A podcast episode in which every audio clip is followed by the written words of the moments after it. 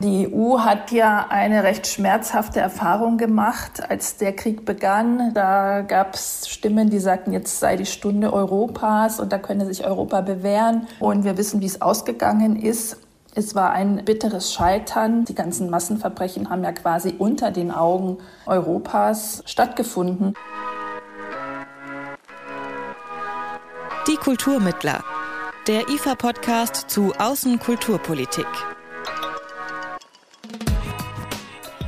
Hallo und willkommen zur neuen Folge von Die Kulturmittler, dem Podcast des IFA zur Außenkulturpolitik. Mein Name ist Lara-Lena Götte.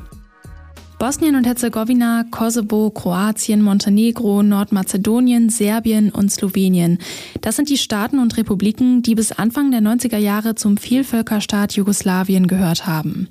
30 Jahre ist es mittlerweile her, dass die jugoslawischen Zerfallskriege mit den Unabhängigkeitserklärungen von Slowenien und Kroatien begonnen hatten. Es folgten der Zehntagekrieg, der Kroatienkrieg, der Bosnienkrieg und der Kosovo-Krieg. In den Jahren der Zerfallskriege bis 2001 gab es weit über 100.000 Tote und mehrere Millionen Vertriebene und Geflüchtete. Für die Aufklärung der begangenen Kriegsverbrechen wurde 1993 ein UN-Tribunal in Den Haag eingerichtet. Aber wie ist die Situation in der Region heute? Was und wie wird in den Nachfolgestaaten Jugoslawiens erinnert? Darüber spreche ich mit der Südosteuropa-Expertin Marie-Janine Kalik, die wir eben schon kurz gehört haben. Sie ist Professorin für die Geschichte Ost- und Südosteuropas an der Ludwig-Maximilians-Universität in München. In ihrer Forschung konzentriert sie sich unter anderem auf die Geschichte des ehemaligen Jugoslawiens und seiner Nachfolgestaaten sowie auf Erinnerungs- und Vergangenheitspolitik. Sie hat 1995 als Beraterin des UN-Sondergesandten für das ehemalige Jugoslawien fungiert. Und von 1999 bis 2002 war sie in Brüssel politische Beraterin des Sonderkoordinators des Stabilitätspakts für Südosteuropa. Am 8. Juni diesen Jahres hat das UN-Kriegsverbrechertribunal in Den Haag sein 84. Urteil verkündet. Der Angeklagte Ratko Mladic, ehemaliger Oberbefehlshaber der serbischen Armee, war 2017 zum ersten Mal verurteilt worden. Die Anklage hatte unter anderem auf Völkermord und Verbrechen gegen die Menschlichkeit gelautet. Mladic war in Berufung gegangen. Nun hat das UN-Tribunal das Urteil von 2017 bestätigt. Mladic trägt Verantwortung für das Massaker in der bosnischen Stadt Srebrenica, bei dem über 8000 muslimische Jungen und Männer ermordet wurden. Es war das letzte Urteil, das vom UN-Tribunal in Den Haag gesprochen wurde. Mit ihm ist die juristische Aufarbeitung der Jugoslawienkriege beendet.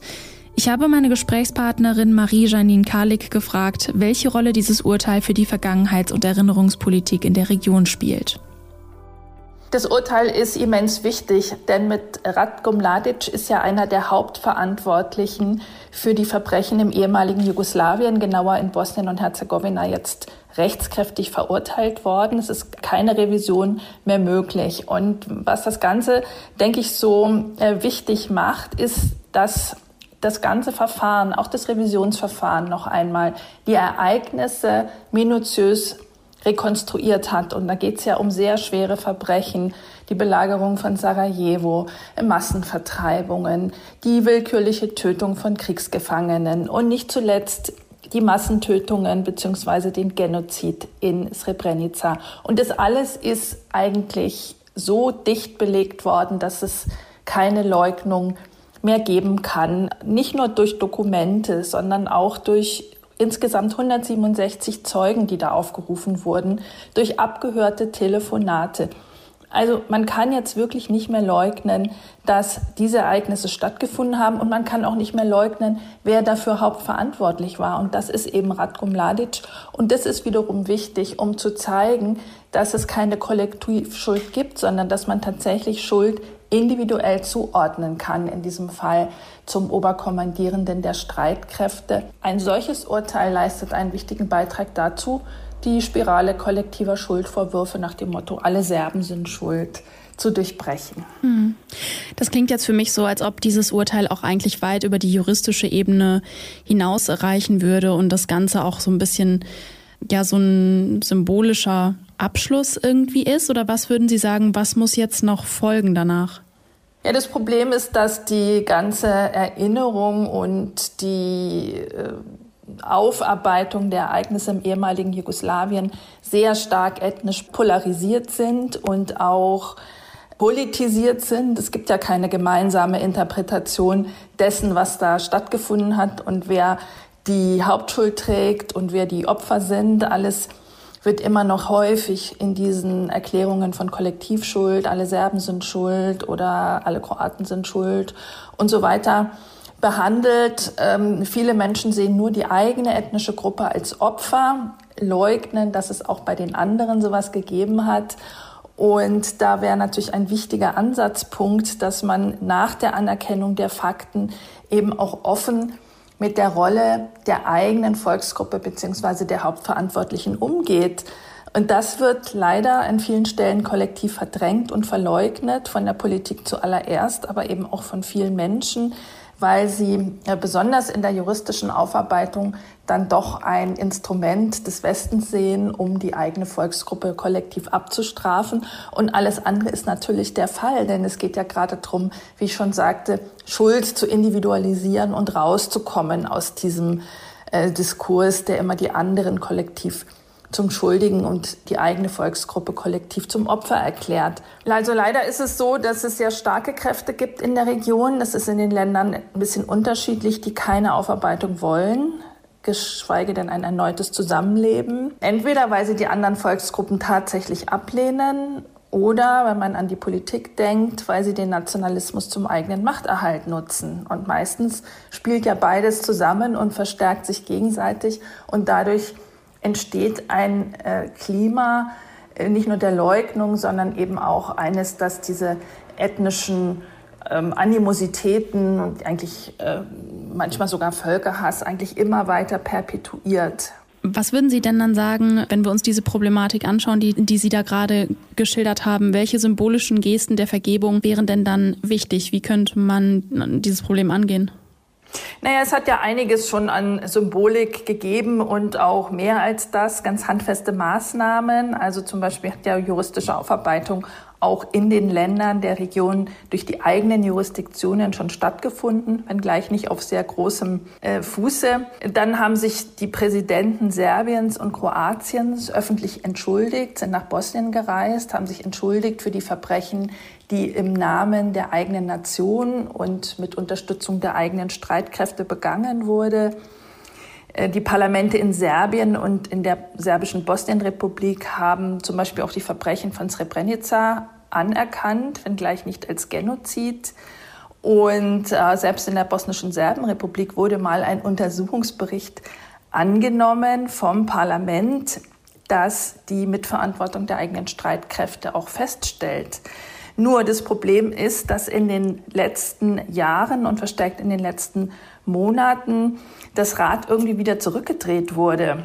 Also schauen wir mal in die bosnische Serbenrepublik. Da ist der langjährige Präsident der Republik, Milorad Dodik, zurzeit sogar Vorsitzender des Präsidiums des Gesamtstaats, also von Bosnien-Herzegowina, der ganz offiziell leugnet, dass in Srebrenica bestimmte Verbrechen stattgefunden haben.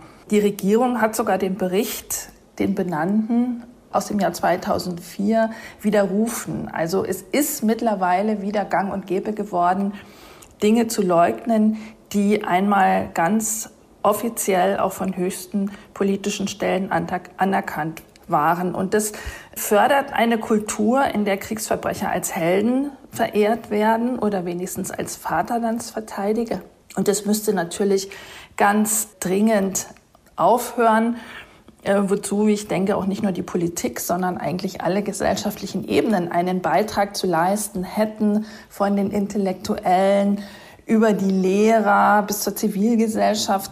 Zum Beispiel ist in Bosnien das Schulwesen ethnisch gespalten. Also die Kroaten gehen in andere Klassen als die äh, Bosniaken. Da lernt man aus verschiedenen Schulbüchern, obwohl alle die gleiche Sprache sprechen und, und die Serben sowieso auch. Und jeder hat seine eigene Wahrheit. Das heißt, die Kinder werden gar nicht mehr konfrontiert mit einem differenzierten Bild auf die Geschichte. Und das ist natürlich äh, eine äh, böse Saat, die letztlich dazu führt, dass die alten Konflikte immer weitergetragen werden in die nächsten Generationen.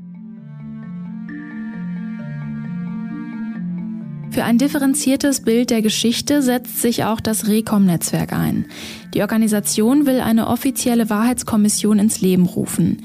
Die Idee, alle postjugoslawischen Länder sollen in einen Prozess eintreten, der Opfer und Täter auf allen Seiten berücksichtigt und es ermöglicht, eine gemeinsame historische Wahrheit zu formulieren. Auch die Dokumentation der Kriegsopfer soll einheitlich zusammengeführt werden. Bisher ist diese Wahrheitskommission aber noch nicht eingerichtet worden. Ich habe Marie-Janine Kalik gefragt, warum. Ich glaube, dafür gibt es drei Gründe. Und zwar, weil die Vergangenheit und diese ganze Frage der Verbrechen und der eigenen Schuld mit drei ganz existenziellen Fragen verbunden ist. Der erste Grund sind die Erfahrungen, die die Menschen gemacht haben. Die Erlebnisgeneration ist ja noch am Leben und die Täter laufen frei herum, teilweise unbestraft. Also Angehörige der Volksgruppen der jetzt Lebenden sind zum Teil schwer traumatisiert und vieles wurde, wie schon gerade gesagt, gar nicht aufgearbeitet. Ein zweiter Grund ist, dass der ganze Zerfallskrieg und die Frage der Kriegsverbrechen sehr eng mit der jeweiligen nationalen Identitätsfindung verbunden ist. Die verschiedenen Volksgruppen haben durch den Krieg ihre Gemeinschaft neu definiert, ihre eigene Identität, auch ihr Selbstverständnis. Zum Beispiel ist durch den Krieg und die Verfolgungserfahrung aus den bosnischen Muslimen, von denen sich viele ursprünglich ja, religiös definierten, jetzt nach eigenem Verständnis eine säkulare Nation, nämlich die der Bosniaken geworden. Das schlägt sich auch im Namen wieder. Die nennen sich also nicht mehr Muslime, sondern Bosniaken. Und Srebrenica ist gewissermaßen ein Ursprungsereignis, ein identitätsstiftendes Ereignis, ein chosen Trauma, ein selbstgewähltes Trauma, wie das der Sozialpsychologe Marmit Volkan mal ausgedrückt hat. Das heißt, die Opfererfahrung wird zu einem Ereignis, das Sinn für die Gemeinschaft stiftet und Identität. Und das ist natürlich gleichzeitig auch die Ursache dafür, dass man damit davon auch nicht wirklich lassen will. Denn wenn die eigene Opfergeschichte das Gründungsereignis ist, dann äh, kann man ja auch nicht wirklich in die Zukunft blicken und sagen, jetzt vergeben wir mal den anderen oder wir finden langfristig einen Modus vivendi. Und dann gibt es drittens noch die Frage der politischen Legitimität, die auch in Bosnien zur Debatte steht, weil die bosnische Serbenrepublik ja auf ethnische Säuberungen gründet. Die würde es nicht geben ohne diesen Krieg, ohne die massenhaften Vertreibungen und Verbrechen. Und da sagen natürlich die einen einerseits, äh, diese Republika Srpska ist ein illegitimer Staat, die gehört abgeschafft. Aber die anderen sagen, die Serben sagen natürlich, dafür haben wir einen opferreichen Krieg geführt, um unseren eigenen Staat zu haben. Den können wir nicht aufgeben. Also die Lebenserfahrung, die Frage der nationalen Identität und der politischen Legitimität ist mit der Wahrheit verbunden oder mit der Aufarbeitung der Vergangenheit und deswegen ist das wahnsinnig heikel. Und in Bezug auf die Vergangenheitsaufarbeitung, welche Rolle spielt da die Zivilgesellschaft in der Region? Die Zivilgesellschaft spielt eine wichtige, wenn nicht sogar treibende Rolle in der Region. Das ist allerdings in unterschiedlichen Ländern unterschiedlich ausgeprägt. Ich glaube, dass wir ohne die Zivilgesellschaft in einigen Ländern noch nicht so weit wären mit der Vergangenheitsaufarbeitung.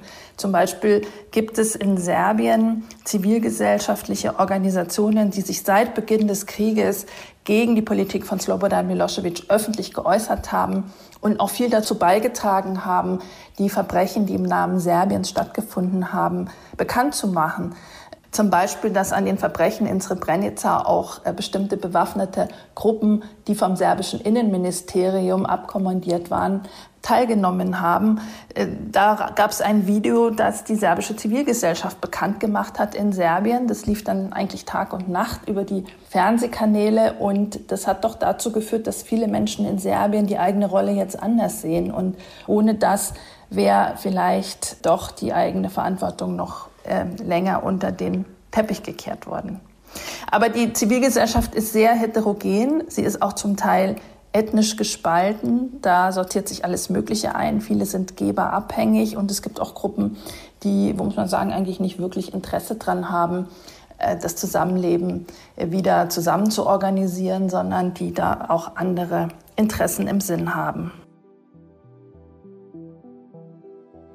Vertreter der postjugoslawischen Zivilgesellschaft sind auch an der jährlichen Westbalkan-Konferenz beteiligt. Diese Konferenz soll die Länder des Westbalkans bei der EU-Eingliederung unterstützen. Dass die EU versucht, die postjugoslawischen Staaten beim EU-Beitritt zu unterstützen, ist auch eine strategische Entscheidung in Konsequenz der Zerfallskriege. Ich habe Marie-Janine Kalik gefragt, wie sich die EU an die Zerfallskriege erinnert und welche Verantwortung sie trägt. Naja, die EU hat ja eine recht schmerzhafte Erfahrung gemacht, als der Krieg begann. Da gab es Stimmen, die sagten, jetzt sei die Stunde Europas und da könne sich Europa bewähren bei der Konfliktbearbeitung. Und wir wissen, wie es ausgegangen ist. Es war ein äh, bitteres Scheitern, dass die Uneinigkeit und Handlungsfähigkeit der Europäer äh, vor Augen geführt hat. Die ganzen Massenverbrechen haben ja quasi unter den Augen Europas und der gesamten Staatengemeinschaft stattgefunden.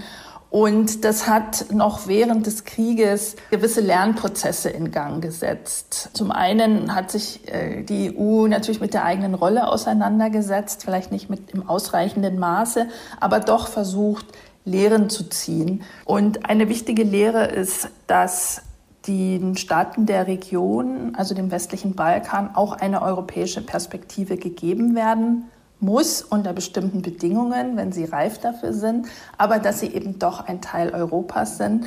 Und es ist nicht nur wichtig, um die europäische Integration zu vollenden, sondern es ist auch wichtig, weil man dadurch bestimmte Konfliktursachen präventiv behandeln kann, zum Beispiel durch das Thema Regionalkooperation, durch das Thema ähm, Wohlstandsentwicklung, Rechtsstaatlichkeit und so weiter. Und äh, dann ist die EU natürlich heute auch und schon seit langem durch die Instrumente der Außen- und Sicherheitspolitik auf vielen Ebenen aktiv geworden.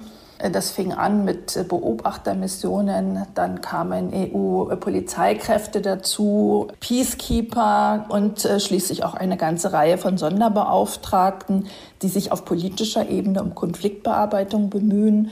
Zum Beispiel haben wir jetzt einen Sonderbeauftragten für den Normalisierungsdialog für Kosovo zwischen Belgrad und Pristina. Das ist Miroslav Lajczak. Der soll also dafür sorgen, dass sich die beiden Staaten wechselseitig anerkennen und äh, dann auch wieder geregelte Beziehungen miteinander aufnehmen. Das wäre übrigens auch eine Voraussetzung dafür, dass sie irgendwann mal in die EU eintreten können. Und wenn wir jetzt nochmal konkret über die Erinnerungskultur sprechen, die Erinnerungskultur an die Balkankriege, ähm, was spielt die für eine Rolle für diese Vision Europa? Die Ereignisse in Jugoslawien spielen eine schmerzhafte Rolle, weil sie weil sie eben auch gezeigt haben, dass die EU eine Wertegemeinschaft ist, die auch in ihrem eigenen Interesse dafür sorgen muss, dass in ihrem näheren regionalen Umfeld solche Ereignisse nicht wieder stattfinden. Es ist aber natürlich auch so, dass die Vergangenheitsaufarbeitung und die EU-Integration und die europäische Perspektive allein nicht alle Probleme lösen können, sondern es muss natürlich viel in der Region auch selber passieren angefangen von der Normalisierung des Verhältnisses bis hin zu bestimmten Reformen der regionalen Zusammenarbeit und so weiter. Also es ist immer sehr verbreitet in der Region auf die EU zu blicken und alle Verantwortung dahin abzuschieben. Und im Grunde genommen hat man dann seine eigenen Hausaufgaben noch nicht gemacht, nicht zuletzt in Bezug auf die äh, Vergangenheitsaufarbeitung. Welchen Zusammenhang würden Sie sehen zwischen dieser ähm, zumindest wahrgenommenen Abwesenheit der EU-Integration und diesem Erstarken nationalistischer Rhetorik und Politik auf dem Balkan. Würden Sie sagen, da besteht ein Zusammenhang? Es gibt ganz sicherlich einen Zusammenhang zwischen dem stagnierenden Erweiterungsprozess und dem wachsenden Populismus und Nationalismus in der Region. Die EU hat ja den Staaten der Region die sogenannte europäische Perspektive schon vor vielen Jahren, schon äh, vor über 20 Jahren in Aussicht gestellt. Und äh, bislang hat es nur Kroatien geschafft, in die EU aufzurücken. Äh, zwei andere Staaten äh, verhandeln mit der EU als offizielle Kandidatenländer, nämlich Serbien und Montenegro. Und zwei weitere sind ebenfalls Kandidaten, haben aber Verhandlungen noch nicht begonnen, nämlich Albanien und Mazedonien beziehungsweise heute Nordmazedonien. Und für die beiden letzten ist es eigentlich besonders äh, bitter, weil diese beiden Staaten doch praktisch alle oder fast alle Bedingungen erfüllt haben, die die EU ihnen gesetzt hat. Die EU hat jetzt verschiedentlich zugesagt, die Verhandlungen zu beginnen. Das wurde immer wieder verschoben. Zuletzt hat Bulgarien ein Veto gegen den Beginn der Verhandlungen mit Nordmazedonien eingelegt und verlangt, dass das Land seine historischen Interpretationen ändert und anerkennt, dass mazedonische Sprache und Kultur eigentlich bulgarisch ist. Das ist natürlich ähm, keineswegs ein geläufiges EU-Kriterium und für Mazedonien besonders problematisch, weil es kurz zuvor sogar seinen selbstgewählten Staatsnamen geändert hat. Das war eine Bedingung, die Griechenland gestellt hat, die sich dann die EU zu eigen gemacht hat. Und das ist also ehrlich gesagt in der ganzen Region nicht zu vermitteln, dass wenn ein Land so weit geht, an, äh, dass es Veränderungen an seinem eigenen Staatsnamen und gewissermaßen an dem eigenen Selbstverständnis vornimmt, um Verhandlungen mit der EU aufnehmen zu können, dass man dann sagt, und wir machen es aber immer noch nicht, weil jetzt eine neue Kondition hinzukommt, das hat einen furchtbar frustrierenden Effekt und diskreditiert auch alle in der Region, alle politischen Kräfte, die sich für Reformen stark gemacht haben, für einen Kurs der Europäisierung. Das stärkt Frustrationen in der Bevölkerung, gerade bei denen, die es ein bisschen schwerer haben im Leben, weil sie keinen Job haben oder zu geringe Pensionen und so weiter. Die wählen dann gerne aus Protest Nationalisten und das gesamte internationale Umfeld ist natürlich auch nicht gerade hilfreich, weil der Populismus ja nicht nur auf dem Balkan, sondern in ganz Europa, wenn Sie wollen, auch in der ganzen Welt so stark auf dem Vormarsch ist. Also die EU-Perspektive jetzt wieder glaubwürdiger zu machen und jetzt mal tatsächlich auch bei den Versprechen zu liefern, wäre ein echter Beitrag, mehr Stabilität auf dem Balkan zu schaffen. Ende Juni wurde die IFA-Tournee-Ausstellung Evrovision in Sarajevo eröffnet. Das Ausstellungsprojekt beschäftigt sich mit der gesellschaftspolitischen Situation in Europa und mit der europäischen Identität. Im Fokus stehen dabei die weniger präsenten geopolitischen und kulturellen Räume, insbesondere in Südost- und Osteuropa. Im Rahmen dieses Ausstellungsprojekts ist auf dem IFA-Blog ein Essay der Musikwissenschaftlerin und Kuratorin Amila Ramovic erschienen.